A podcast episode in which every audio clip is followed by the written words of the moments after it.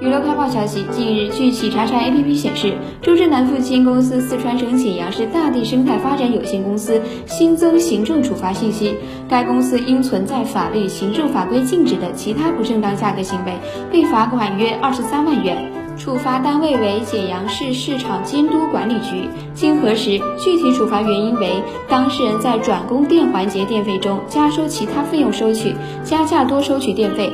二十三万六千五百八十五元。